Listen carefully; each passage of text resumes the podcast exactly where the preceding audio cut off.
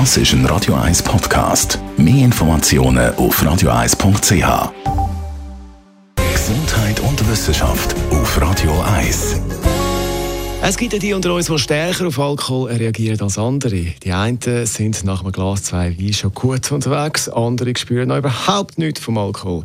Deutsche Forscher haben jetzt in einer Studie herausgefunden, dass die, die wenig Alkohol vertragen, auch viel empfindlicher reagieren bei zu wenig Schlaf. Beim Schlafen gibt es ja die unter uns, die mit wenig Schlaf auskommen, andere brauchen viel Schlaf.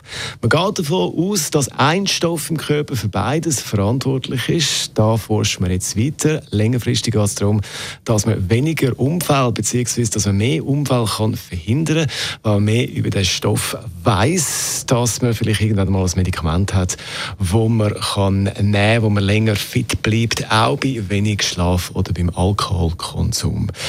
Er da hat auf jeden Fall, was man so liest, früher auch viel getrunken und wenig geschlafen. Da ist der Iggy Pop. I'm a real wild one. Wild one. Wild one. Wild one.